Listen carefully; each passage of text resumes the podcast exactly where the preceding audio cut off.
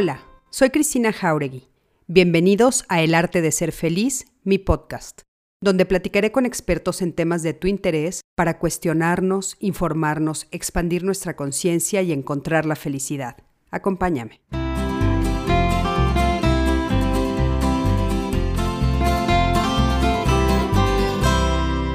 Hola, ¿qué tal? Buenas noches, ¿cómo están? Les doy la bienvenida a la quinta temporada El arte de ser feliz en esta plataforma que ya conocen. Y bueno, esta quinta temporada la hemos llamado Año Nuevo, Vida Nueva. Y tenemos invitados maravillosos. Y bueno, esta noche, por supuesto, no es la excepción. Tenemos a una invitada que quiero mucho, a una invitada que respeto muchísimo, que somos amigas desde hace muchísimos años nos hemos conocido realmente a fondo, hemos viajado juntas, ya les contaremos este, todo, toda la, trayectoria en la que nos hemos eh, topado en esta vida. Ha sido realmente un placer conocerla. Y bueno, pues buenas noches a todos. Me da mucho gusto que ya se empiecen a conectar. ¿Cómo estás, Gaby Cisneros? ¿Dónde están todos? Salúdenos. Guadalupe Guerra, ¿cómo estás? Monse, ¿cómo estás? Buenas noches. Aura Mérida, buenas noches, Claudia Vázquez, ¿cómo están? ¿Cómo están todos los que ya se están empezando a conectar? Ana Sofía Campero, buenas noches, Ale, ¿cómo estás? Alejandro Méndez, Noemí Hernández, ¿cómo están? César Sixto, me da muchísimo, muchísimo gusto saludarlos a todos, darles las buenas noches.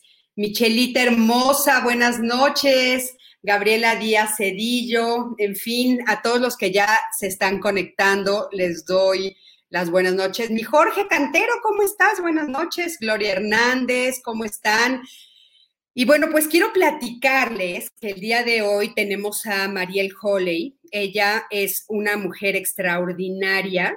Ella estudió para ser abogada y eh, es egresada de la Universidad Iberoamericana trabajó en despachos de abogados, en Banco Santander, en Bashman eh, Abogados, en Grupo Martí, y actualmente dirige Queremos Mexicanos Activos AC, y es un reto que le ha llevado a levantar la voz en diferentes foros privados y públicos a favor de la activación física como parte primordial de la salud, del desarrollo integral, tanto físico como emocional de los seres humanos. Pero no, lo más interesante o una de las cosas más interesantes de Mariel es que Mariel es nadadora de aguas abiertas y ya se las voy a presentar. Mi querida Mariel, ¿cómo estás? Qué gusto, Cristi, qué gusto estar aquí contigo, con todo tu auditorio. Me encanta que me hayas invitado.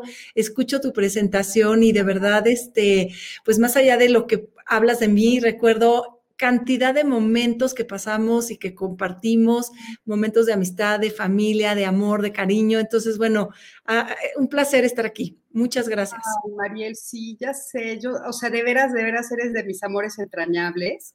Y, sabes qué, no puedo dejar de decir que empezaste a nadar gracias a mí. Sí, sí, sí, totalmente. Mira, hasta me, hasta me pongo con ganas de llorar de la emoción que me da. Totalmente, y creo que he llegado muy lejos y tú iniciaste este camino y lo vamos a platicar si quieres más adelante, pero bueno, el día de hoy además toma un sentido súper especial porque me, nominaron para un reconocimiento que, con gusto lo compartimos. Y cuando esta nominación, eh, una nominación que hace la Asociación Mundial de Nadadores de Aguas Abiertas para darme el reconocimiento de Mujer del Año de las Aguas Abiertas por un nado que hice el año pasado en la Bahía de Banderas. Por primera vez se cruzó a nado la Bahía de Banderas, lo hice yo, de Cabo de Punta de Mita a Cabo Chimo, 32 kilómetros en un nado nocturno del 23 al 24 de, de octubre, hace apenas un par de meses. Y, esto me, llevó a ser nominada, ¿no? Para recibir este reconocimiento. ¿Y por qué lo digo de una manera tan especial? Porque por un lado me conmueve que aún en medio de un año tan complejo, de mucha transformación, de mucha incertidumbre, pero también de muchas sorpresas, pude hacer este nado. Y por otro lado, lo que mencionas ahorita, eh, yo empecé a nadar textualmente en una segunda etapa de mi vida que me ha llevado a lo que hoy les estoy compartiendo gracias a ti Gracias. Tú me invitaste a formar parte de un relevo en un triatlón en Veracruz y yo te dije, no, Cristi, yo ni corro ni sé andar, bueno, sí sé andar en bici, pero cada vez que me subo a la bici me caigo. Entonces tú me dijiste, pues tú nada. Y gracias a eso, aquí sigo, sigo nadando, pues, años después. Sí, yo hice la bicicleta, Gaby y eh, corrió, ¿te acuerdas? Y tú nadaste. Y, de ahí se despegó esta maravilla, Mariel. Fue tu despertar increíble. O sea, la carrera que has hecho ha sido impresionante. Yo de veras, esto, bueno, es que cómo, cómo la vida nos va llevando. Todavía recuerdo en el restaurante que estábamos, estábamos en Acapulco, cuando nos pusimos de acuerdo para hacer ese nado y, o sea, ese triatlón, y las tres estábamos, ay, qué locura, lo hacemos, no lo hacemos, sí, vamos a hacerlo, vamos a hacerlo. Mariel, o sea, hoy estás nominada eh, después de tantos años, de tantos nados, o sea, lo hiciste parte de tu vida. Yo, por supuesto, que la bicicleta la dejé, mi vida se fue para otro lado, pero wow, o sea, de veras que qué maravilla ver todo lo que has logrado, todos los triunfos y bueno, hasta dónde has llegado. Yo te felicito y quiero decirles a todos los que están conectados ahorita que al ratito les voy a dar el link para que todos votemos por Mariel, porque de veras, de veras te mereces, te mereces ese premio. Sin duda, tienes que, ser la ganadora. O sea, claro, que sí. Y cuéntanos un poquito, o sea, ¿qué es esto de nadadora de aguas abiertas para los que no lo saben? Sí, mira, te, comparto también de manera así previa y, rápidamente. Es la segunda vez que estoy nominada para este premio y la verdad es que estoy tremendamente orgullosa. Y sabes una cosa, la nominación es en sí un gran reconocimiento, pero es un gran reconocimiento para, para, para todo este camino del que tú hablas, ¿no? Para este camino que empezó hace más de 20 años y que se ha ido construyendo brazada tras brazada hace veintitantos años que planeamos ese triatlón, jamás nos íbamos a imaginar, jamás me iba yo a imaginar que iba a llegar a esto. Y si me lo hubieras dicho en ese momento, probablemente te hubiera dicho, no me quiero adelantar. ¿Y por qué lo digo de esta manera? Porque no es el reconocimiento en sí lo relevante. Probablemente la nominación ya es para mí el premio, pero ha sido el camino. Y me parece que el camino ha sido espectacular con, sus mareas, ¿no? Con sus mareas bajas y con sus mareas altas, que pues comentaremos en un momento, pero, pero creo que al final del día lo que nos lleva a decir soy feliz o no, no es a dónde lleguemos, sino es el camino que hemos ido recorriendo, el con quién compartimos ese camino, el cómo lo compartimos, el cómo de alguna manera crecemos, ¿no? Por ahí alguien alguna vez dijo, no podemos alargar nuestros días, pero sí podemos ensancharlos. Y ensancharlos te permite crecer mucho más que, pues, que cuando pretendes alargarlos, ¿no? Entonces, este camino ha sido muy ensanchado. Este, inició con esta propuesta de, Mariel, te late hacer un triatlón y, con la respuesta de, bueno, pues yo como lo único que sé hacer bien es nadar, pues le entro, ¿no? Y aquí estamos platicando hoy, más de 20 años después, sobre esta, pues, esta trayectoria. ¿Qué significa ser nadadora de aguas abiertas? Básicamente es nadar en lugares eh, pues de, que no están propiamente en albercas, no. Aun y cuando la mayor parte de los entrenamientos son en albercas, los eventos en los que se participa básicamente no son en lugares confinados como podría ser una alberca o una piscina, sino son lugares pues rodeados por la naturaleza. Y creo que para mí eso ha sido de las más grandes ganancias, por así decirlo, que ha tenido mi carrera de aguas abiertas. Me ha permitido estar horas y horas y horas y nadar muchísimos kilómetros en diferentes lugares que me fascinan, como el mar, principalmente. O sea, me ha, eh, eh, esta carrera de aguas abiertas me ha enseñado a ser menos Mariel y más mar. Y creo que eso es algo que me ha dejado muchísimo. Menos Mariel con todo lo que es Mariel, ¿no? Con su, con su ego, con su vanidad, con sus preocupaciones, con sus angustias. Y más Mar en términos de fluir un poco más, de ser parte de este planeta, de poder disfrutar mucho más el, ser parte de, de lo que implica el océano, ¿no? Por una parte. He nadado en lagos, en ríos, en presas y básicamente el estar en contacto con la naturaleza te hace menos, menos la peor parte de uno mismo, por así decirlo, me hace menos mi peor parte y me hace mucho mejor persona. Wow, María. Pues básicamente nadar en aguas abiertas significa eso. Hay diferentes tipos de nados en aguas abiertas. Hay pruebas de desde un kilómetro, dos kilómetros, cinco kilómetros, diez kilómetros. Y parte del triatlón, pues que fue el nado de un kilómetro y medio, es ya nado en aguas abiertas. Y hay eventos de larga distancia, de gran, de, de fondo, como dicen, como los nados que he hecho en los últimos años como sería el cruce al Canal de la Mancha entre Inglaterra y Francia, el cruce al Estrecho Gibraltar entre España y Marruecos, el cruce en el Estrecho de Cook en Nueva Zelanda. Y estos nados, eh, hay un proyecto que se llama Ocean Seven o Siete Mares, que consiste en nadar siete nados de larga distancia alrededor del mundo, de los cuales ya comenté tres, el Canal de la Mancha, el Estrecho de Gibraltar, el Canal de Catalina, entre la costa de Catalina y California, en Hawái, el canal de Molokai, entre Isla Oahu e Isla Molokai, el canal del norte, el más frío de los siete mares, entre Irlanda del Norte y Escocia, el estrecho de Sugaru en Japón y el estrecho de en Nueva Zelanda, junto con el estrecho de Gibraltar, son los siete mares. Completé los siete mares a finales del 2019 y me convertí en la persona número 15 en el mundo en completar este reto. Entonces, wow, Mariel. El camino ha sido espectacular. Espectacular, los siete ya los nadaste. Ya, ya. Y mira que lo mismo, ¿no? Si tú me hubieras dicho, oye, Mariel, tú piensas nadar los siete mares, cuando yo nadé el Canal de la Mancha, Cris, que tú te debes de acordar, eh, lo hice en 2011, eh, lo hice con la intención, por un lado, de, de abrir camino, de generar este proyecto, de poder eh, equiparar mis kilómetros en el agua a cirugías para niños con labio y paladar hendido. ¿Y por qué lo hice de esta forma? Porque mi papá, que, a quien tú conociste, fue médico cirujano del cirujano reconstructivo del Seguro Social. Y cuando se jubila el Seguro Social, lo invitan a hacer cirugías para niños con labio y paladar hendido. Y cuando yo veo el cambio que hay, no nada más en la vida de los bebés y de los niños, sino en la familia, el la transformación de vida que tienen, yo dije, yo quiero ser parte de esto.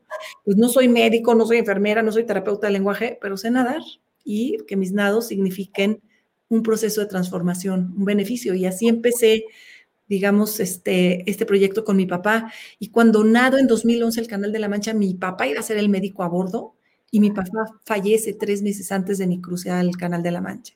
Entonces, híjole, esta marea, ¿no? Que por un lado tienes la marea a favor, porque de alguna manera el entrenamiento, el entusiasmo, el proyecto de, transformación por las cirugías, con una gran pérdida, ¿no? Esta marea que de repente sin darte cuenta cambia y pareciera que el mundo se te va derrumbando. Y, aprendí que, que, hay que seguir adelante, que hay que seguir nadando. Entonces, ese es el estilo de nados que, pues, que me he echado, ¿no? En estos últimos 20 años de mi vida. Mariel, pero, por ejemplo, ¿cómo, ¿cómo le haces? O sea, ¿qué hiciste emocionalmente, qué hiciste mentalmente para tres meses después, sin él, decir sí lo sigo haciendo? Sí, mira, me encanta que me, que me, que me comentes esto, que me lo preguntes, porque es parte de, de, de, todo lo que queremos platicar en este espacio de tiempo que sé que pues se nos va a ir acortando. Mira, yo durante muchos años tenía esta firme intención de cruzar a nado el Canal de la Mancha. Y esto tiene que ver con que era una historia familiar. Mi abuelo inglés había cruzado el Canal de la Mancha. Yo crecí con la historia del Canal de la Mancha porque mi abuelo platicaba, ¿no? En una época en que él había cruzado el Canal de la Mancha y cuando la primera vez que yo escuché esta historia no sabía ni qué era el Canal de la Mancha, ni dónde quedaba, ni qué significaba lo que había hecho. Yo me acuerdo que mi papá me contaba, bueno, mi abuelo decía que él había nacido en Liverpool y yo en alguna ocasión fui a Liverpool, a una tienda aquí en la Ciudad de México, a comprar zapatos y le dije a mi mamá, oye mamá, ¿y dónde nació mi abuelo? Yo no entendía la pregunta, ¿no? ¿Cómo que en dónde? Pues yo decía, habrá nacido en la dulcería, ¿no? En los zapatos, como que, como que no me, mi mente no entendía qué significaba. Mi referencia a Liverpool era pues, la tienda donde fui a comprar zapatos en esa ocasión. Entonces, em, digamos que crecí con esta historia. más adelante, eh, algo entendía que el Canal de la Mancha y se volvió así como muy importante en mi familia y en alguna ocasión igual eh, iba en el coche con mi papá en un lugar que decía Canal de Miramontes. Y yo dije, pues por aquí ha de ser el Canal de la Mancha, ¿no? Papá, este es el canal, por aquí queda el Canal de la Mancha Y luego ya entendí el Canal de la Mancha y lo que había implicado familiarmente. Mi abuelo había sido soldado en la Primera Guerra Mundial y por eso cruzó el Canal de la Mancha. Pero luego descubro además que el Canal de la Mancha se puede cruzar nadando. Y pues tú sabes, a mí lo que me gustaba era nadar y lo único que me salía bien de ejercicio, por así decirlo, ¿no? Entonces, cuando comparto con mi papá que quiero nadar el Canal de la Mancha y que quiero que sea mi médico a bordo y que además que el proyecto genere cirugías para niños con labio y paladar hendido, pues en cierta forma es, es un homenaje familiar, por así decirlo, ¿no? Y cuando mi papá fallece tres meses antes, pues tú lo sabes, Cristina, o sea, llegó el fango de la, de la, por así decirlo, cuando pierdes a un ser querido, se vale estar triste, yo creo que es parte de. Pero esa tristeza a veces, si uno lo permite, viene acompañada de dos compañeritas que no son la mejor compañía, ¿no? La, angustia y la depresión.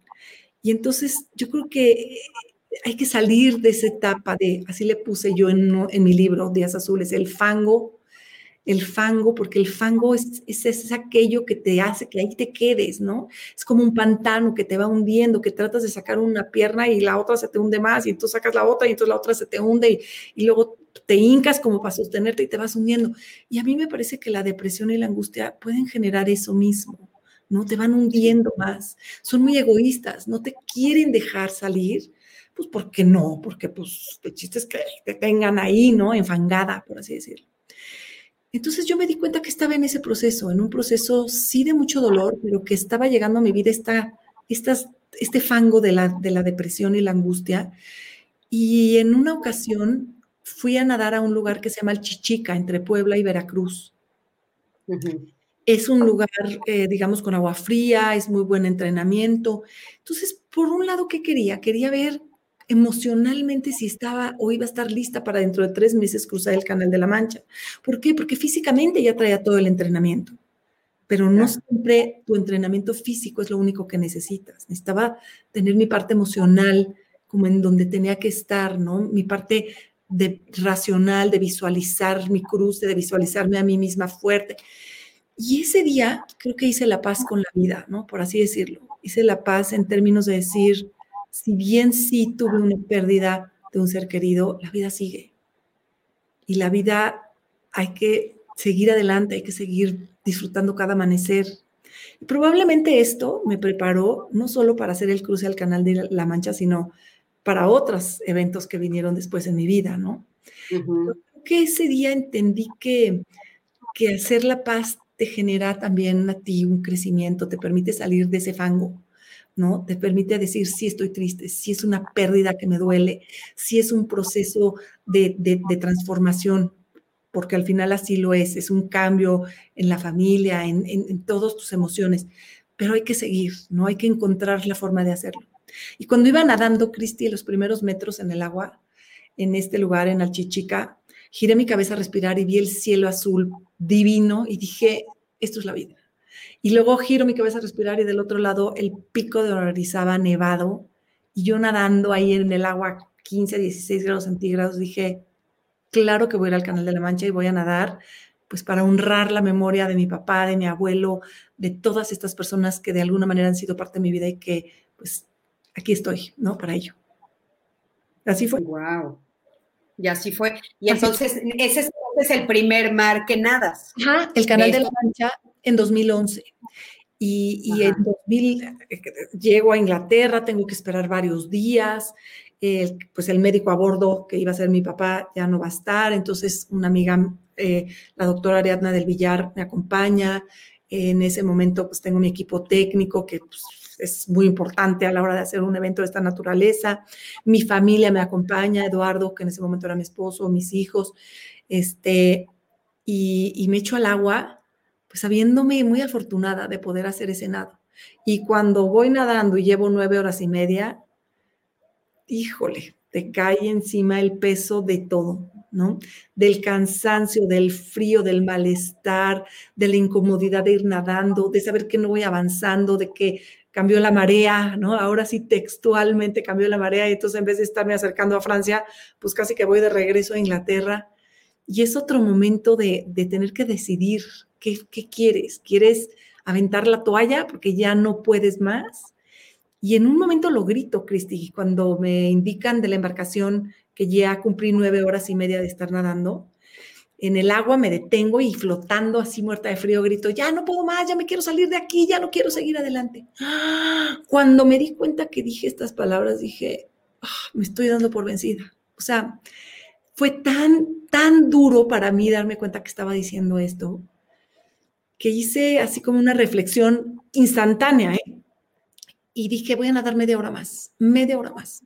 No sé qué pase después de esa media hora, pero en esta media hora tengo que realmente tomar la decisión de o le sigues hasta que llegues o te sales del agua.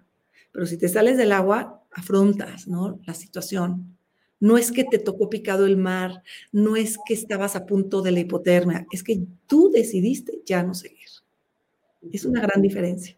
Ay, Mariel, pero es durísimo, o sea, porque aparte no solamente tienes toda esta parte emocional, sino también esta parte física que estabas diciendo, o sea, nueve horas, la marea ya en contra, porque aparte yo he visto algunos videos tuyos y de repente sí parece que no te mueves, que no te mueves, que yo digo, ¿cómo, cómo le haces? ¿De dónde sacas la fortaleza para seguir dando esas brazadas, no? Pero aparte, de repente es esta parte que dices tú, bueno, no me voy a dar por vencida, este, voy a salir adelante, tengo que tomar esta decisión tal, pero también para todo eso se necesita una preparación, Mariel. O sea, para poder llegar a ese punto, ¿qué pasa después de esa media hora? ¿Sigues nadando? Sabes que esa media hora me llevó a reflexionar todo lo que me había llevado a estar ahí. Por una parte, toda la parte física, cómo estoy físicamente. O sea, mi primer, mi primer signo de alarma fue, fíjate, qué impacto. Pero esta parte emocional de pensar que ya no podía más, me lleva a decir cómo estoy físicamente. ¿Me duelen los hombros? Sí me duele la garganta, la lengua la tengo hinchada de tantas horas en el mar frío, con el mar es muy salado en el Canal de la Mancha. Eh, han incrementado las olas, entonces cada vez que giro mi cabeza a respirar trago agua, entonces la lengua se me hincha por la sal y además me pica la garganta, me duele la boca, el estómago, pero no hay nada que indique que no pueda seguir adelante. O sea, sí estoy en un momento de malestar, pero es un malestar esperado, ¿no? O sea, es como quien va a correr un maratón, que le empiezan a doler los músculos, que, que, que, que, las piernas le empiezan así como a tener calambres. Es algo que sabes que de alguna manera te va a pasar, que llevas muchas horas de entrenamiento y que puedes ir visualizando y racionalizando lo que te está pasando. Ahora, si te da un torzón y entonces casi que es una apendicitis, pues si te sales del agua y es una emergencia.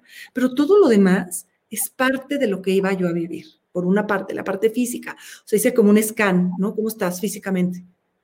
estoy, ¿no? O sea, sigo dando brazadas, mi cabeza se sigue moviendo, puedo respirar, no estoy vomitando, no estoy en hipotermia, no estoy, no, estoy perdiendo el, conocimiento, o sea que físicamente estoy bien. Luego, la parte de, de, de tu cabeza racional. ¿Qué estás haciendo aquí con este frío? Ya salte. Es que si te... Y, y dije, a ver, a esto vine. O sea, ¿quién me dijo que iba a ser fácil? ¿Quién me dijo que estar nadando iba a ser, iba a ser cantar todo el camino. Claro que los primeros metros, pues iba cantando, los primeros dos kilómetros y me eché todo mi repertorio, ¿no? Desde Mecano hasta YouTube, pero al rato se te, se te, se te quita, ya se te va. Y empiezas a racionalizar el, híjole, qué frío, híjole, está lejísimos, híjole, ya llevo cinco horas, ya llevo seis horas, ya llevo siete horas, ya llevo ocho, ya llevo nueve horas y media y no veo la costa de Francia. Entonces, esa combinación de cansancio físico y cansancio racional inmediatamente te pega la parte emocional.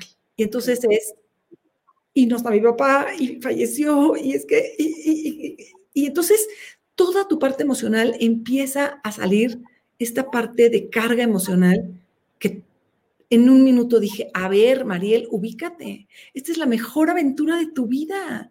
O sea, ¿qué pasa cuando le dices a los niños que ya acabó el recreo? Siempre quieren más.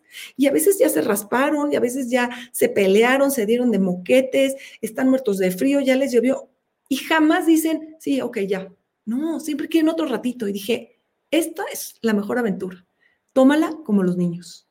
Que sea el mejor, seguir adelante. Entonces, un poco eso, eso jugué en mi mente, ¿no? El decir, sí puedo seguir físicamente voy a seguir, probablemente no a la velocidad que me hubiera gustado, pero puedo. Racionalmente estoy bien, ¿no? Estoy haciendo lo, la meta que llevaba, no sé, probablemente 10 años buscando hacer esto.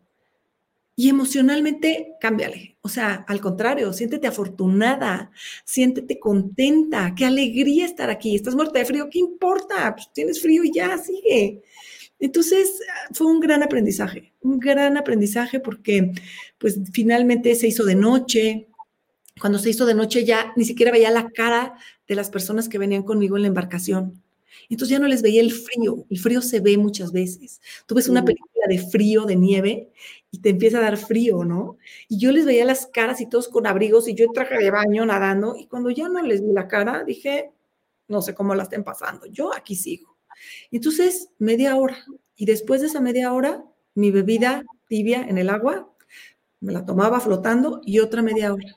Y después de esa media hora, otra media hora, hasta que después de 14 horas con 33 minutos salí del agua caminando. ¡Wow, Mariel! ¡Qué bárbara! Increíble, felicidades, felicidades. Y, en el momento que sales, bueno, pues por supuesto que es un cambio radical a todos los niveles para ti.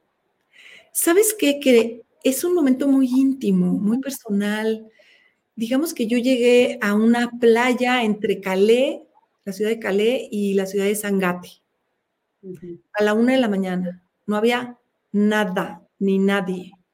No sales después de haber nadado 14 horas y media y de cruzar el Canal de la Mancha y no hay nadie esperándome en la playa. No hay una, un, comité de bienvenida. No hay ni la persona que tenga una toalla como para... No hay nadie que me dé un té, nada. Cuando salgo del agua, eh, me acompaña Nora Toledano, en ese momento era mi entrenadora, ella me acompaña a los últimos metros en el agua, me pide que me ponga de pie, que me aleje de donde revienta la ola, que suba los brazos en señal de que el nado está concluido. Cuando suena la sirena de la embarcación, en ese momento se da por válido el nado. Y en ese momento me suelto llorando y lo único que pude decir fue gracias. O sea, gracias, un gracias enorme, ¿no? A la vida, a todo lo que significaba. En ese momento me dice Nora, ¿estás lista? para regresar nadando. ¿Qué? Claro, había que regresar nadando a la embarcación. La embarcación no se acerca tanto. Entonces, digamos que fueron dos minutos de celebrar de una forma muy íntima, muy, muy solitaria, muy personal, de reflexionar lo que es el logro. Y así han sido básicamente todos mis nados, Cristi. Todos. Y creo que es una forma en como a veces también sucede en la vida. Los grandes logros a veces son logros de día a día. No necesitamos tener una fiesta de celebrar, de celebración para celebrar que nos sobrepusimos a un día difícil, que puede ser mucho más complicado que acabar una carrera profesional. Digo, es un ejemplo, ¿no? ¿No? Un día complicado, un día triste, un día de una pérdida. Y, y en el fondo celebras contigo misma, celebras diciendo, lo logré, aquí estoy, aquí sigo. No, gracias. Y básicamente... pero sí es un ejemplo impresionante, o sea, en, muchos sentidos. Justamente el lunes estábamos estaba yo platicando aquí con, con nuestro, ahora sí que con esta comunidad aquí, este, de, ir alcanzando las metas poco a poquito. Y tú eres ese ejemplo, o sea, brazada, abrazada, patada a patada. Y esto que nos estás diciendo, ¿no? O sea, me voy a dar media hora más, y a la media hora decir, me voy a dar otra media hora más.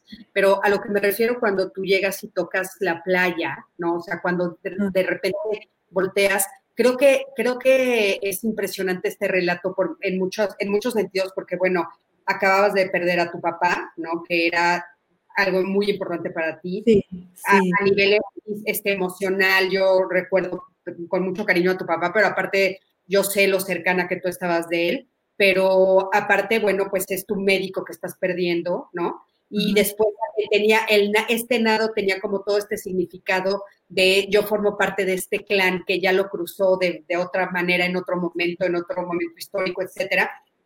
Y de repente él ya no está ahí, ¿no? Y entonces estás en medio del mar, gritas, ya no puedo más, me quiero subir, y sin embargo sigues y tocas tierra, Mariel.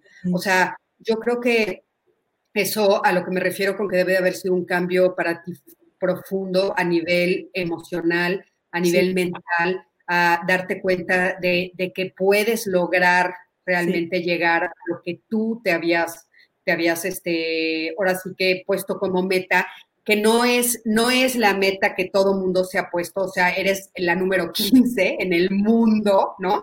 O sea, pero cada uno de nosotros, tienes razón, o sea, cada uno de nosotros nos ponemos metas y eh, de repente, bueno, pues hay que darnos cuenta, eh, se me hace un ejemplo increíble que es poco a poco, brazada a brazada, patada a patada, entrenamiento a entrenamiento, hasta que llego y llego y puedo tocar la playa. Y no solo toco la playa, la toco de pie, levanto los brazos, doy gracias, celebro, celebro todo mi esfuerzo, mi triunfo, mi entrenamiento, todo mi camino. O sea, me parece un relato hermosísimo. Gracias, sí. Fue un, un, digamos, un primer paso de una gran transformación que, ha habido en mi vida, ¿no? Y tienes toda la razón, en ese sentido eh, me supe mucho más fuerte, ¿no? Como que me di cuenta que, había mucho más de lo que a veces aparentas, ¿no? Mucho más dentro de, de, ti como persona, ¿no? Esta capacidad de sobreponerte obstáculos, de sobreponerte adversidad, de darte cuenta que, que puedes, ¿no? Ir, seguir dando pasos al frente, aun y cuando pareciera que la vida te la pone en contra, por así decirlo, ¿no? Este, que te puedes levantar cuando te caes. Ese fue un gran primer paso. Y tienes toda la razón. Mi último nado, que fue el estrecho de Cook en Nueva Zelanda, lo mismo me sucedió. Terminé eh, a la mitad de una noche, la noche más estrellada que he visto en toda mi vida, en un lugar, pues en algún punto de la isla sur de Nueva Zelanda y cuando me faltaban probablemente unos 400, 500 metros por llegar, la embarcación guía me perdió de vista, la Zodiac pequeña que venía a mi lado, y por radio le dijo a la embarcación más grande que se había quedado más atrás, le dijo, Mariel está perdida, Mariel está a la deriva. La frase que usaron fue, Mariel is adrift. Adrift en inglés puede significar está perdida, está a la deriva. Cuando yo escuché esto, dije, no, no estoy ni perdida ni estoy a la deriva, sé perfectamente dónde estoy estoy en el estrecho de Cook y lo que tenga que seguir nadando para llegar, lo voy a seguir nadando, porque no estoy perdida, tengo clarísimo cuál es mi objetivo. Es llegar al otro lado, es llegar a la orilla, a tocar, ¿no? A salir del agua. Y esas, eso a veces nos pasa cuando vivimos situaciones complicadas, ¿no? Pareciera que estamos como a la deriva, como que no vemos cuándo, cuando llegas a la meta, cuándo termina la situación, cómo puedes hacer para seguir adelante. Y eso a mí me ha dado estos nados nocturnos que pues, me han tocado muchos, darme cuenta de eso, no necesitas ver físicamente, no necesitas tener la fecha exacta, pero sí tener muy claro qué estás haciendo en la vida, ¿no? Hacia dónde vas. Y cuando finalmente llegué en el estrecho de Cook, Nueva Zelanda, me acordé de un dicho maori que dice, nunca estaré a la deriva porque mi semilla fue sembrada en el cielo. Y me parece que es un dicho precioso, ¿no? O sea, al final del día Todas nuestras semillas han sido sembradas en el cielo, en el universo, somos parte del universo. Y tal cual, cuando llego a la orilla y empiezo a tocar rocas sin ver, ¿eh? porque estaba profundamente oscura la noche, y cuando toco y, empiezo a tocar las rocas como con algas y me trato de subir y me resbalo y entonces finalmente la, embarcación me ilumina con un faro, me se da cuenta que es un lugar de muchas rocas, que es más peligro que me salga del agua, toca la sirena de la embarcación, dan por concluido minado. Y esa, esa sirena de esa embarcación no dio por concluido minado de los, del estrecho de Cook, dio por concluido todo un ciclo de vida, ¿no? De los siete mares. Y nuevamente estoy sola en un lugar donde lo único que hice fue así, echarme para atrás en el agua, quedarme flotando, me subí los gogles y dije, wow, o sea, tal cual, ¿no? No estoy a la deriva, no lo estaré nunca, y mi semilla, como la de todos, fue sembrada en el cielo en, la, en el amplio sentido de la palabra, ¿no?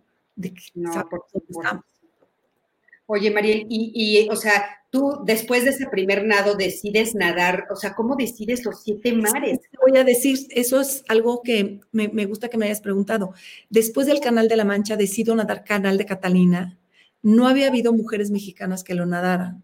Entonces me convierto en la primera mexicana en nadar el canal de Catalina y por consecuencia la primera mexicana en haber nadado la triple corona de nado en aguas abiertas, que consiste en el canal de Catalina, el canal de la Mancha y nadar alrededor de la isla Manhattan. Ok. Ya lo había hecho 2009. Y después de mi cruce al canal de Catalina, pues mis hijos están creciendo, tienen 12 años, 11 años, como que la vida sigue. Un poco no sé bien hacia dónde me voy a enfocar, ¿no? Después de, del cruce al canal de Catalina.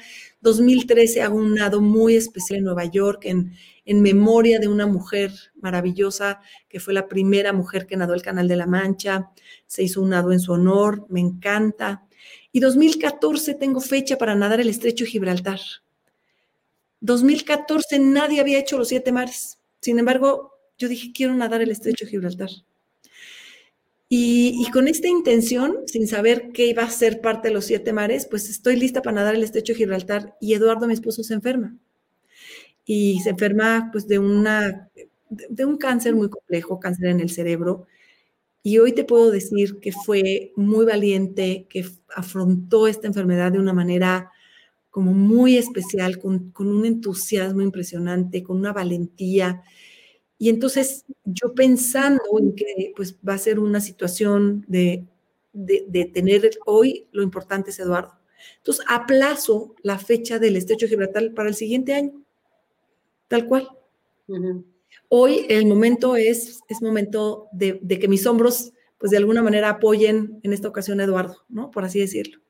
Y, todo su proceso. Entonces tiene una primera cirugía en, en mayo de 2014, luego una segunda cirugía en diciembre de 2014 y un poco, por un lado, estas enfermedades avanzas por una parte y luego como que aparecen otras complejidades y situaciones.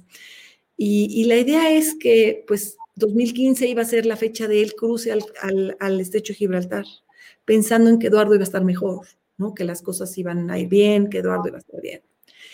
Y en de febrero de 2015 tiene nuevamente otra cirugía. Tres cirugías en un periodo muy corto, más quimioterapia, más radiación. Y en esa época, Lalo, mi hijo, me dice, mamá, yo ya no quiero ir a la escuela porque yo veo a mi papá mal y quiero estar con él. Y claro que, pues lo veíamos mal pensando que era un proceso de recuperación de esa tercera cirugía. Y yo le dije, Lalo, acuérdate que en verano, pues si tu papi está bien y todo va bien, vamos a ir a, a nadar el estrecho Gibraltar, ¿no? Por así decirlo. ¿No te gustaría nadar conmigo? Y en esa época, Cris, Lalo mi hijo nadaba y me dijo, Claro que quiero, quiero nadar contigo, mamá. Le dije, pues tienes que ir a la escuela porque si no acabas tu ciclo escolar. Yo pensando en que todo iba a estar bien. Y al poco tiempo Eduardo fallece. Y cuando Eduardo fallece, ¿tú crees que yo tengo en la cabeza un nado? ¿Tú crees que yo tengo en la cabeza seguir nadando? Claro que no. Se me derrumbó el mundo en muchos sentidos. Y sin embargo, el que me regresa al agua es Lalo, porque me dice, mamá, yo quiero nadar el estrecho Gibraltar. Pero ¿cómo crees, Lalo? Mamá, no te estoy preguntando. Así como tú lo hiciste con tu papá hace dos años o tres años, en esta ocasión lo quiero hacer yo también. ¿Cómo le digo que no? ¿Cómo le digo? No hay forma. Entonces, pues nos trasladamos, Andrea, Lalo y yo, a nadar el estrecho Gibraltar. Andrea, la más chiquita de la familia, cuidando a su mamá y a su hermano que van nadando, Andrea desde la embarcación. Y nuevamente, ¿no? Este, este, este, este proceso que te dije que a lo mejor había servido de aprendizaje para esta situación. Yo me echo al agua, me acuerdo, en Tarifa, en España, con una angustia, con una tristeza, con una soledad, con sientes una desolación aquí adentro y al mismo tiempo mi hijo está en el agua y Andrea nos está cuidando en la embarcación y, conforme voy nadando, lo que quiero es que Lalo termine, que Lalo termine bien. ¿Por qué? Porque, porque para él, yo sé lo que significa hacerlo en memoria de alguien, para honrar la memoria de alguien. Y a la mitad del camino de ese preciosísimo estrecho de Gibraltar, que todavía me acuerdo así, se me llenan los ojos del, del azul del mar y del azul del cielo, dije, este es otra vez ese camino de vida. Date cuenta dónde estás. Date cuenta que la vida sigue, ¿no? Por más que tengas este dolor, esta tristeza, esta angustia, la vida sigue y aquí estamos para seguir viviendo. Y pues así terminamos el nado. Y bueno, pues imagínate que ese nado nos tomó solamente cuatro horas 23 minutos, pero emocionalmente fue un mar, ¿no? De un, un nado emocional impresionante. impresionante. Y cuando salgo del agua en esa ocasión, nos abrazamos, Lalo y yo y Andrea, y, me queda claro que, que parte de lo que he hecho en estos últimos años es, es nadar por mares emocionales, pero que de alguna manera han significado mucho en términos de logros, de, de, de, objetivos, de sueños. Y ahí, saliendo de Gibraltar, es cuando decido que quiero hacer los siete mares, que quiero terminar los siete mares. Y al año siguiente vuelo a Japón para intentar el estrecho de Sugaru en Japón y me toca tormenta, tormenta. tormenta. Entonces yo digo, no puede ser, o sea, otra no, no, ¿cómo, no? O sea, pero aparte, esta sí es una tormenta, físicamente una tormenta. Entonces tengo un coraje, un todo. Mira, la misma tormenta que se está formando en la superficie, aquí en la físico, se está formando aquí adentro, ¿eh? O sea, coraje, enojo, desesperación, este, frustración, ira, así de, ah, qué berrinche tengo, qué coraje. Y claro que no avanzo y me revuelca la ola y, de repente mi equipo técnico me dice, Mariel, o sea, no puedes seguir nadando, la Capitanía de Puertos nos está pidiendo que regresemos. ¿Y sabes lo que les contesto? Que esta tormenta me la voy a echar nadando, no me importa. O sea, en un acto de rebeldía, ¿no? claro que en ese momento me doy cuenta que pues, estoy diciendo una idiotez, o sea, ubícate, Mariel, te tienes que salir del agua. Pero estaba con un coraje y con un enojo y me mantengo nadando un par de minutos, Cris, en el agua. Y en esos dos minutos me percato de algo que nuevamente me hace así en la cabeza y digo, no lo puedo creer. El fondo del mar está en paz. Cuando yo sumerjo mi cabeza, el fondo del mar está, no se inmuta por la tormenta, está en una paz espectacular. Giro mi cabeza a respirar el oleaje, las, ya sabes, las olas, las nubes, la lluvia, el viento, y sumerjo mi cabeza y un silencio profundo, lo, que alcanza a ver mis ojos no se inmuta. Y entonces dije, yo quiero esto para las tormentas de mi vida, un corazón como el corazón del mar, que siempre está en paz. Por eso mi segundo libro se llama Corazón de Mar. Ay, qué lindo, Mariel. ¿Así? Y entonces, pues me regreso a México y después, dos años después regreso y ya logro hacer el estrecho de Sugaru y logró hacer el estrecho de Cook, que ya te comenté, el canal del norte, entre Irlanda del Norte y Escocia, y el canal de Molokai, en Hawái. ¡Wow! Increíble. ¿Cuándo fue el último? en 2019. Digamos que el orden ahorita me brinqué de uno a otro, pero después de Gibraltar fue el intento de Sugaru, que no pude. Siguiente año, 2017, el canal de Molokai, en Hawái, que ahí a la hora del desayuno tuve una visita inesperada eh, pero pues un, tiburón que salió al amanecer. Y el kayakista que me venía acompañando me dijo, eh, pues sigue nadando. Y yo, pero ¿cómo si hay un tiburón? Me dijo, pues sigue nadando, es un solo, es solo un tiburón, ¿qué, esperabas? ¿Dónde estás? Exacto, ¿no? O sea, a veces en la vida nos, nos así nos paralizamos por cosas que, pues, ¿qué esperabas? ¿No? Esto es la vida. No, pero aparte, claro, ¿qué esperabas?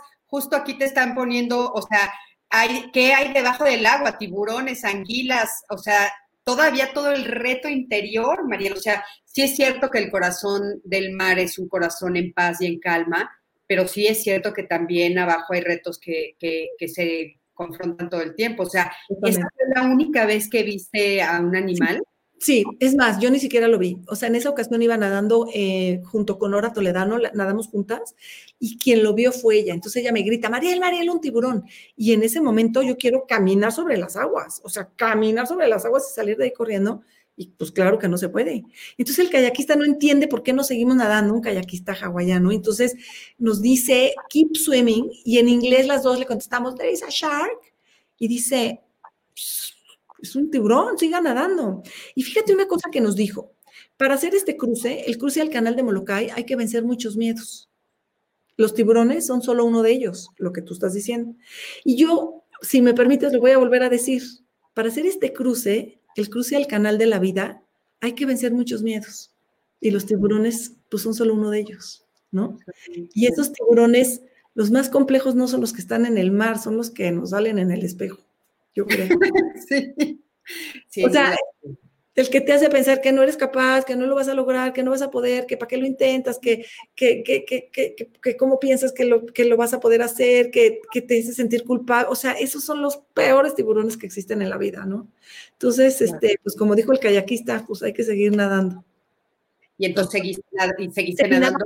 Seguí nadando. La parte técnica es que si tu equipo técnico considera que te debe salir del agua o si los mismos de la embarcación consideran que el tiburón está acechándote, pues sales del agua. Lo primero es tu seguridad y la vida. Pero pues ese tiburón pasó por debajo, ¿no? Y, y llevábamos 12 horas nadando, llevábamos nadando toda la noche. Y yo una de las cosas que pensé fue, ¿cuántos tiburones han pasado por debajo de nosotras de noche que no los vimos?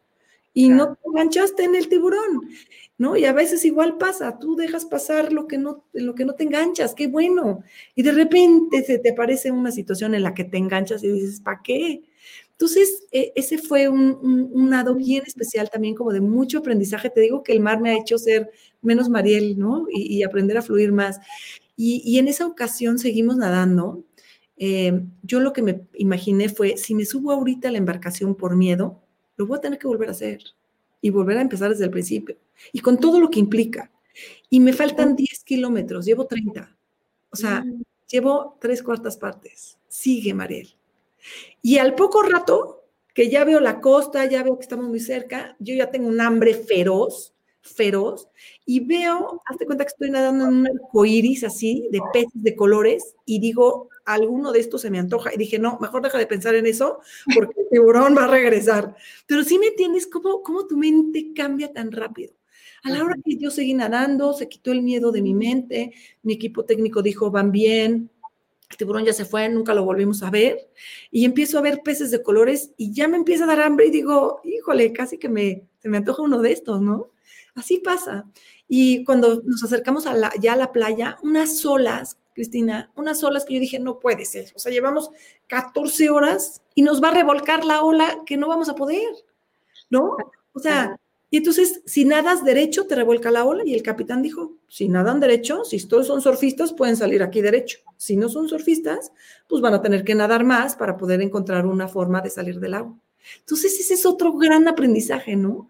No siempre la salida, la, la corta es la más fácil. A veces hay que ir más, hay que recorrer más, hay que hacer más esfuerzo.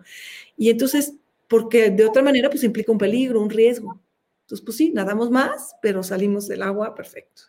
Y el canal del norte, digamos que te lo estoy contando en, en términos del último, que fue el penúltimo, entre Irlanda del Norte y Escocia, muy frío, 12 grados centígrados el agua, pero también un mar con mucho aprendizaje, ¿no? Como, como lo poquito, cuando lo vas sumando, te va fortaleciendo, ¿no? Como 10 minutos en el agua, 9 grados centígrados, salí del agua llorando y dije, ¿cómo voy a aguantar 12 horas? Y como al mes, pues ya aguantaba una hora. Y como a los dos meses ya aguanté 6 horas. Entonces, ¿cómo tu cuerpo, cómo vas aprendiendo, cómo vas moviendo tus límites? Todo eso me ha generado una transformación, pues que de alguna manera es parte de lo que estamos aquí platicando, ¿no? De cómo... Oye, María, entonces, eh, fíjate, eh, te, hace, te pusiste este reto, ¿no? El de los siete mares. ¿Y después de los siete mares qué? Después de los siete mares, llevo dos años abriendo rutas en México, nados en México. Entonces hice en 2019 eh, una ruta de San José del Cabo a Cabo San Lucas, que son 32 kilómetros, en un lugar también que me queda clarísimo que es un lugar que ojalá que vengan muchos nadadores de otras partes del mundo Em, y, este año, por primera vez, se nadó, nadé la Bahía de Banderas. La, la, ahora sí que la joya del Pacífico, la bahía más grande, la segunda bahía más grande de América, más grande que San Francisco. Este, solamente más, digamos que la primera es una bahía en Alaska y después es Bahía de Banderas. Nadé de Cabo de Punta de Mita, en Nayarit, a Chimo, Cabo Chimo, en Jalisco, 32 kilómetros, casi 33 kilómetros. Entonces fue abrir una ruta en un año que parecía que no había posibilidad alguna, ¿no? Y, aprendí a hacer las cosas diferente, a hacer las cosas pues guardando todas las precauciones, guardando todas las, las indicaciones en términos de salud, pero que se logró hacer y eso también me encanta, ¿no? El poder decir, la vida nos está enseñando a que vamos a vivir de otra forma, muy diferente de lo que habíamos vivido. Creo que este año 2020 fue un año de mucha transformación y, en mi caso, que esa transformación me parece que me gustaría que fuera un camino hacia algo mejor, una puerta hacia algo nuevo, diferente de todo lo que habíamos hecho, diferente, pero que pues va a ser nuestra forma de vida, ¿no? En, al menos en un tiempo. Oye, para ti, ¿por qué tiene sentido nadar?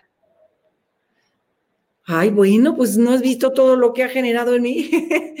Yo creo, Cristina, que me da... ¿cómo, te mantienes? Por ejemplo, es que fíjate, dices, hay personas, Mariel, que dicen, bueno, oye, ya los siete mares, ¿qué más quieres? ¿Sí me explico? Y ahora estás abriendo rutas. O sea, ¿sabes qué? Me da mucha vida. Me da mucha vida. Y en una etapa de mi vida en la que probablemente sentía que me ahogaba, nadar me ayudó a no ahogarme. Fíjate qué contradictorio. Pero qué, qué impactante, ¿no? Este, me ayudó a encontrarme a mí misma, a descubrirme, a redefinirme, a transformarme. Entonces, pues eso me ha crecido, me ha fortalecido, me ha, me ha ayudado a, a, a, verme realmente quién soy. Y eso me ha encantado. Y entonces eso me genera mucha vida. Entonces, además me genera mucha vida el saber el, hecho de nadar, me encanta echarme al agua. O sea, aunque me eche a la alberca y ahorita estoy traumada porque no hay ni una alberca abierta en toda la Ciudad de México ni en Morelos y entonces estoy desesperada y ya espero que pues en algún momento de la vida se reabran las albercas, por así decirlo. Me da, me, me da mucho bienestar, me genera esta sensación de bienestar, ¿no? De placer, por una parte, me encanta. Sí, pero sabes que, Mariel, tú lo llevas más allá, porque ahorita que te escuchamos, por ejemplo, pues es, claro que puede ser delicioso echarte al mar y puede ser delicioso estar en una alberca, pero tú le das un sentido profundo, o sea, es un sentido que, llena todos tus sentidos, pero aparte trasciendes, o sea, esa parte de trascendencia, o sea, todos tus nados, además de que tienen retos personales, tú donas cosas, ¿no? Sí, sí, han tenido una causa, cirugías para niños con labio paladar hendido muchos años. Después nadé cuando se enfermó Eduardo para Casa de la Amistad para niños con cáncer. He nadado para mujeres en la cárcel, para programas de reinserción social, para migrantes a través del Centro Colibrí para los Derechos Humanos. Y en esta ocasión nadé para apoyar un internado de niños, de niñas y niños y jóvenes abandonados y huérfanos en Puerto Vallarta. Entonces, me parece que, eso también le da un sentido distinto. Yo no nado por deporte, esto no es un evento deportivo, no es que quiera hacer récords deportivos, es un evento de vida, es un proyecto de vida, ¿no? Que va mucho más allá de la parte física, de la parte deportiva, por así decirlo. Sí, es que eso es lo que es impresionante, o sea, es, es como eh, o sea, a mí, me, a mí me gustaría que, escucharan todos los que nos estén escuchando, que es como, como el llenarte en muchos niveles, Mariel. O sea, tú has logrado hacer de esto, por, por supuesto, tu proyecto de vida, pero también el sentido para muchas personas. O sea, tu nado ha tocado a millones. Sí, eso me encanta, Cristina. por eso, por eso toma como mucho más relevancia lo que platicamos al principio, ¿no? O sea, tú lo dijiste, yo fui quien casi, casi que le empujó al agua. O sea, te das cuenta, creaste un monstruo, ¿no? no, a mí, a mí me parece increíble haber estado, eh, ser, ser testigo de esa primera vez, porque bueno, tú has nadado toda la vida, pero de que ya empezaras a hacerlo como en ese sentido. Digo, obviamente, o sea, a mí me parece increíble la oportunidad del universo de haber estado ese día ahí contigo, pero eh, por, por, supuesto que sí, si eres un monstruo, pero insisto, o sea, a mí lo que me gusta mucho y que creo que nos ayuda mucho para justo esto que dijimos, cómo enfrentar las mareas altas y bajas, y sobre todo en este 2021 que, que sabemos, ya lo sabemos, que por lo menos estos seis meses nos vamos a pasar igual, o sea, estos próximos seis meses va a ser igual de lo que hemos vivido y aparte no sabemos cómo van a estar las próximas semanas, qué va a pasar a partir de, todo esto que eh, las navidades y la gente salió a todos lados, en fin, la pandemia se está multiplicando y aparte hay nuevas cepas, todo es lo que ya sabes, ¿no? Y todas las pandemias que van, a, que van a surgir, que ya están surgiendo, la de la salud mental, la económica, en fin, todo lo que está tocando, ¿no? A mí me parece muy, muy importante es, todas estas aristas que tú has tocado. O sea, me parece muy importante cuando tú te paras y sí te cuidas, o sea, Mariel se preocupa por ella y se cuida a muchos niveles, o sea, cuidas tu alimentación, pero también cuidas tu perseverancia, tu paciencia, tu constancia, tu mente y todo, pero cuidas a otros, Mariel, también. Sí, sí eso ha sido, ¿sabes qué? Que esa es una forma también que para mí le ha dado mucho sentido a mi vida, o sea, más allá de los nados, creo que pues un poco a lo mejor es parte de una herencia familiar, ¿no? O sea, mi papá siendo médico, siempre del sector público, siempre viendo por los demás, a lo mejor es parte de, pues, de una carga genética, de una herencia increíble, ¿no? Y por otro lado, este, durante muchos años de mi vida trabajé en una casa hogar de, una de la familia de mi mamá, entonces como que este, este servicio, este, no sé, este espíritu de servicio, de ayuda, de ponerte en la brecha por alguien más, es algo que nunca me costó trabajo, crecí, viví con él. Y entonces, ¿por qué lo digo así tan abiertamente? Porque sí le ha dado en mucha forma sentido mi vida. El saber que mi gusto, si tú quieres, o mi esfuerzo o mi pasión toca la vida de otras personas. Claro. es esto que te dije al principio, es una forma de ensanchar tus días, de ensanchar tu vida, ¿no? Más allá de el camino lineal hacia adelante que tenemos, el camino lineal de ensanchar, creo que se vuelve infinito, en cierta forma. Por supuesto. Pero... Mucho más amplio de lo que puedas ensanchar hacia adelante. Eventualmente voy a tener más años, a lo mejor voy a estar impedida de nadar largas distancias o en agua fría, o a lo mejor no lo voy a querer seguir haciendo, pero eso no me va a impedir que de esta misma forma pueda seguir ensanchando mis días al tocar de esta manera otros ámbitos. Sí, por supuesto. Y me encanta cómo lo dices con tus brazos abiertos, porque sí, es este abrazo, es este abrazo que has dado de, muchas formas.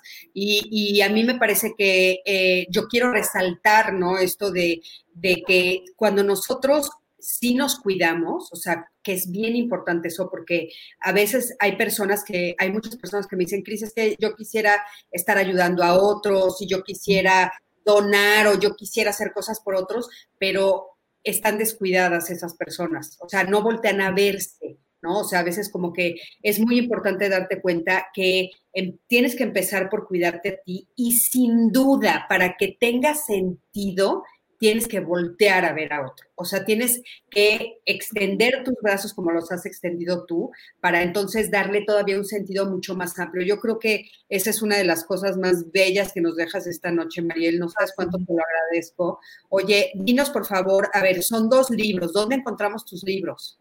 A ver. ¿Por ahí? Mira, hoy, hoy estamos en una situación en la que eh, días azules lo tengo yo en físico, me pueden escribir directamente a mis redes. Corazón de Mar solamente está en Kindle y en audiolibro a través de Vic, porque ya se acabó la edición impresa. Estoy trabajando en una segunda edición, pero esta segunda edición va a ser una segunda edición porque va a ser ampliada, remasterizada, reeditada y con mucho más nados. O sea, va a ser una versión más amplia.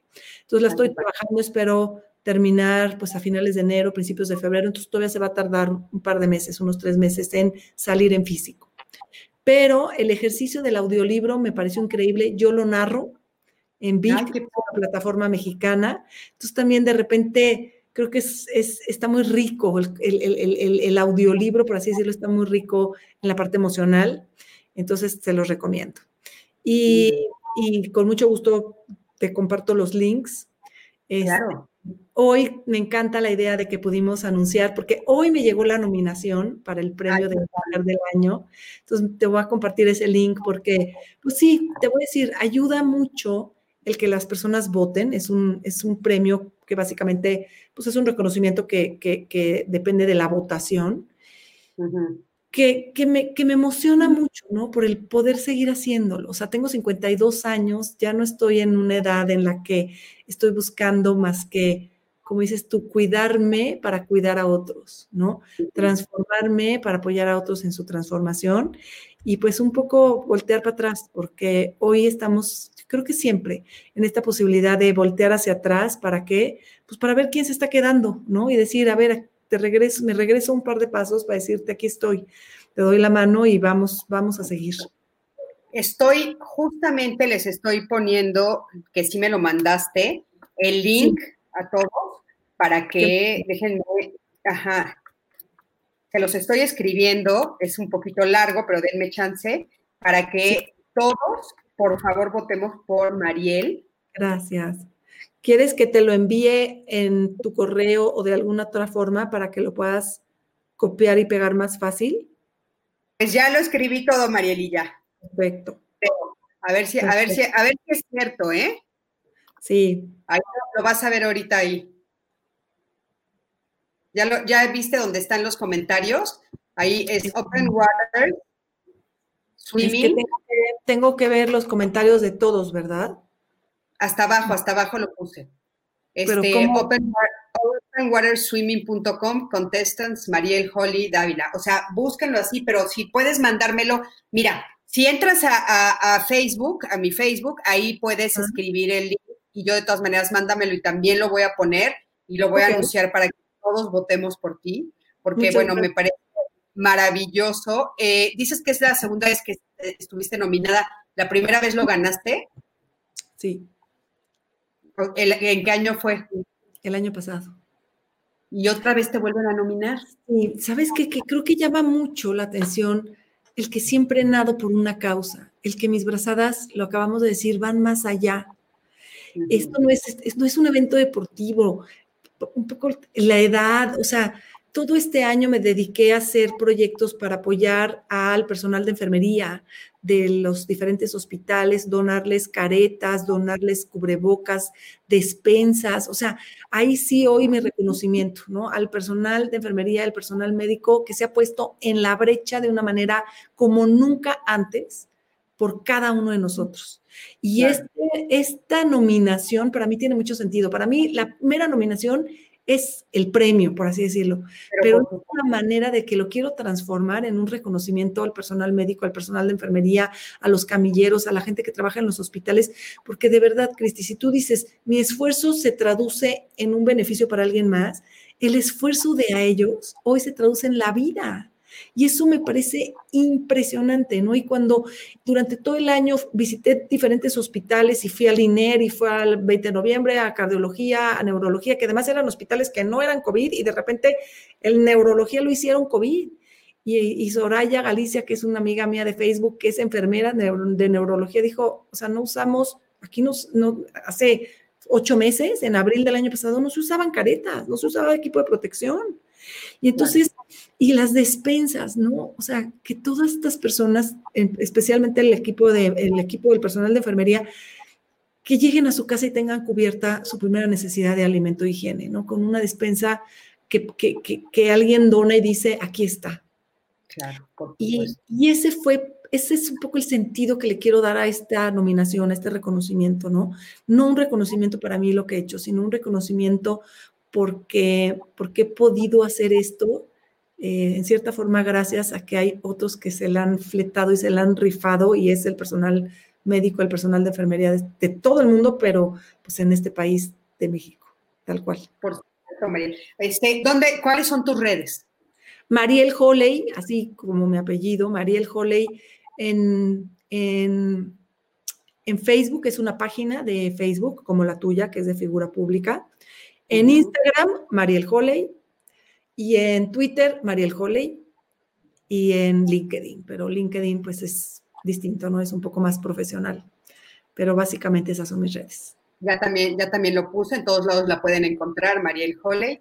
Y bueno, Mariel, de veras, no sabes cuánto, cuánto te agradezco, te agradezco muchísimo que hayas estado este, esta noche aquí conmigo, que hayas compartido esta experiencia o sea, de veras me parece maravilloso. Están diciendo que por supuesto que van a votar. Silvia Patricia dice, por supuesto votaré. Alejandro Méndez, mi voto seguro, qué hermoso testimonio de vida. Gracias. Este, Rosa Freira Pérez, claro que votamos. Ah, muchas gracias, muchas gracias. De verdad, muchas gracias. Gracias para las dos, qué gran experiencia de vida.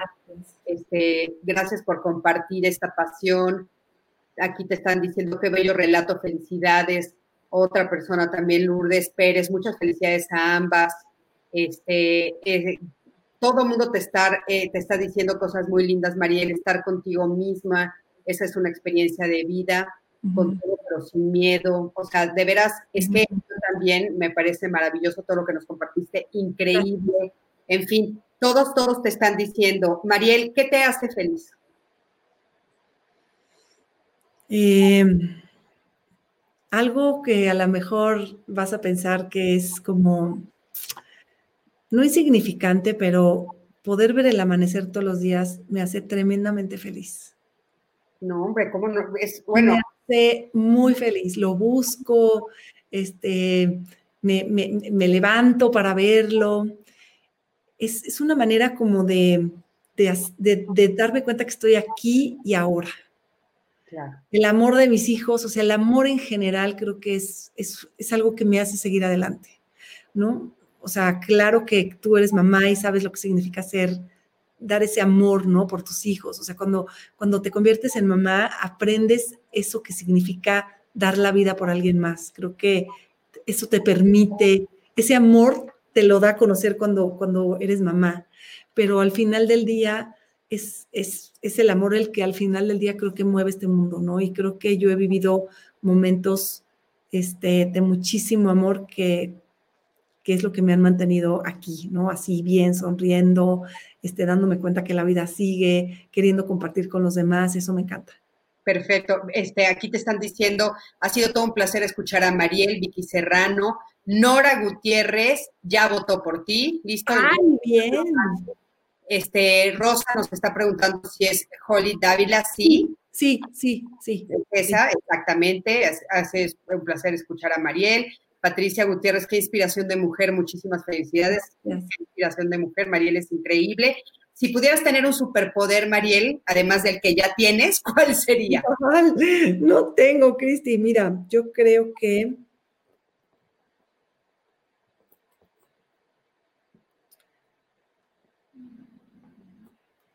paciencia, más. Wow. Te podría pensar en decir, ver hacia adelante, ver hacia atrás, tocar la vida. No, yo creo que ser mucho más paciente. Ok. Y que tú lo digas cuando nos estás diciendo que estás en medio del mar a punto de salir. No, pues es que ahorita ya quiero ir a nadar, ya quiero que abran las albercas, ya quiero que esto se acabe, ya que, o sea, cuando estoy en medio del tráfico, antes cuando había tráfico, yo decía, no, yo para lo que soy buena es para nadar, no para estar en medio del tráfico, ¿no? O sea, cuando tengo enfrente la caja de galletas, pues me las quiero acabar. No, no, a ver, María, calma, calma. A ver, María. Soy normal, ¿eh? Soy normal, o sea, me como las galletas, este. No, hombre, bueno, oye, nada del humano nos es ajeno. Si pudieras ir a cenar con un personaje histórico, ¿a quién elegirías y por qué? Ay, solamente uno. ¿Cuánto quieres? Es una pregunta bien difícil, Cristi, y, y, pues gracias que me la dices. ¿Te acuerdas que comenté de Gertrudis Ederle? Ajá. ¿La mujer que cruzó el canal? Sí, te voy a decir por qué, porque fue una mujer muy visionaria. Y creo que hoy las mujeres hemos aprendido que tenemos que saber nadar contracorriente. Ese es un gran superpoder que tenemos las mujeres. Pero el saber nadar contracorriente no significa ni ir dando codazos, ni atropellar al de al lado, sino simplemente disfrutar el que sabemos nadar contracorriente. Y ella fue una mujer que en su época alguien se volteó y dijo, jamás, nunca nadie va, una mujer va a poder nadar el Canal de la Mancha. Y lo hizo en bikini y en dos horas menos que el tiempo del mejor hombre que lo había hecho. ¡Wow! Entonces, ¿no? O sea, te podría decir muchos otros nombres, pero, pero me encanta. Porque además em, se quedó sorda durante muchos años de su vida y siguió siendo una persona como sencilla que había logrado este, un desfile de un millón de personas en Nueva York cuando regresó de Inglaterra. Y, y, falleció sola, pero muy llena. Y yo creo que eso a mí me enseña mucho. Claro.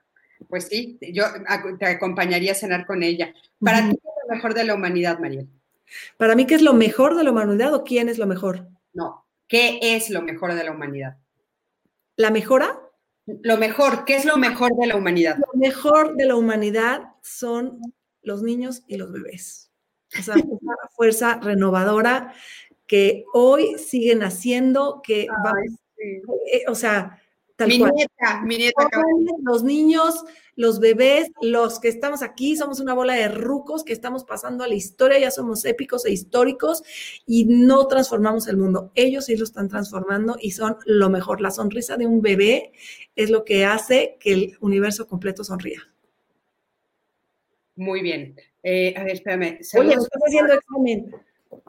Eh, a ver, aquí Javier Soto dice, saludos a todas y a todos desde Ciudad de Chahualcoyot. Sí. Ok. Ahora, gracias. Sí, y por aquí dice que solo personas de, a ver, Javier, es que decías que no te estoy pelando, sí te estoy pelando, solo personas de alto rendimiento son altruistas, el común y corriente no. No creo, Javier, no, no estaría yo de acuerdo contigo. Yo creo que en, todos los ámbitos, en todos los ámbitos hay personas que son altruistas. Fíjate. Eh, en, fin, bueno. Eh, Marielilla, y por último, ¿qué libro además de los tuyos nos recomiendas? Eh, Días Azules, te recomiendo. Corazón de Mar, te recomiendo, que son los míos y tendría una bola que podría recomendarte, pero estoy pensando en alguno que... ¿Qué estás leyendo ahorita? Pues fíjate que leí eh, Where the Crawdads Sing, que no sé cómo esté traducido en español, que me imagino que es donde los cangrejos de agua dulce cantan, que es una historia de una niña, por así decirlo, sobreviviente en, en términos de una familia muy compleja que me gustó muchísimo porque es nuevamente el, el, que la vida va más allá de las circunstancias que te suceden. Y a mí eso creo que es un motor que me ha impulsado a seguir. Tú no eres el producto de tus circunstancias, ¿no? Y, creo que podría decir que ambas, las que estamos aquí en este programa, no hemos sido el producto de nuestras circunstancias, sino que pese a las circunstancias que hemos vivido, hemos construido y hemos transformado. Y eso es algo que para mí hoy es muy importante, ¿no? Y, es un libro que habla de eso, ¿no? Pese a toda la adversidad que le toca vivir a esta niña, eh, transforma. Y eso me encanta. Muchísimas gracias, Mariel. Muchas gracias por haber aceptado la invitación. Muchas gracias por estar con nosotros. Qué lindo tu relato, qué lindo todo lo que nos platicas, de veras profundamente conmovedor. Este, por supuesto que leeremos tus libros, sin duda. Yo los quiero y los, quiero aparte este, firmados, por favor. Y eh, todos están diciendo que qué historia de vida, que qué bonito programa, este, que, que, aquí, por ejemplo, te ponen qué historia de vida, mis respetos y que sigas logrando tus deseos, Noemí Hernández. Gracias a todos. Nos vemos el lunes a las 7 de, la tarde, a las 7 de la noche. La próxima semana tenemos otros invitados, por supuesto, como ya saben, lo estaré anunciando. Este, les mandamos besos a todos. Mariel, te mando un beso enorme. Te quiero Muchísimas gracias por haber aceptado la invitación. Nos vemos a todas las personas que nos están escuchando, que nos están viendo, a todos les deseo seguir soñando con los ojos abiertos, venciendo obstáculos, desafiando la adversidad que nos toque vivir para poder hacer realidad nuestros sueños, transformar nuestro entorno y tocar la vida de muchísimas personas. Gracias, Mariel. Muy lindo para terminar. Buenas noches, hasta luego.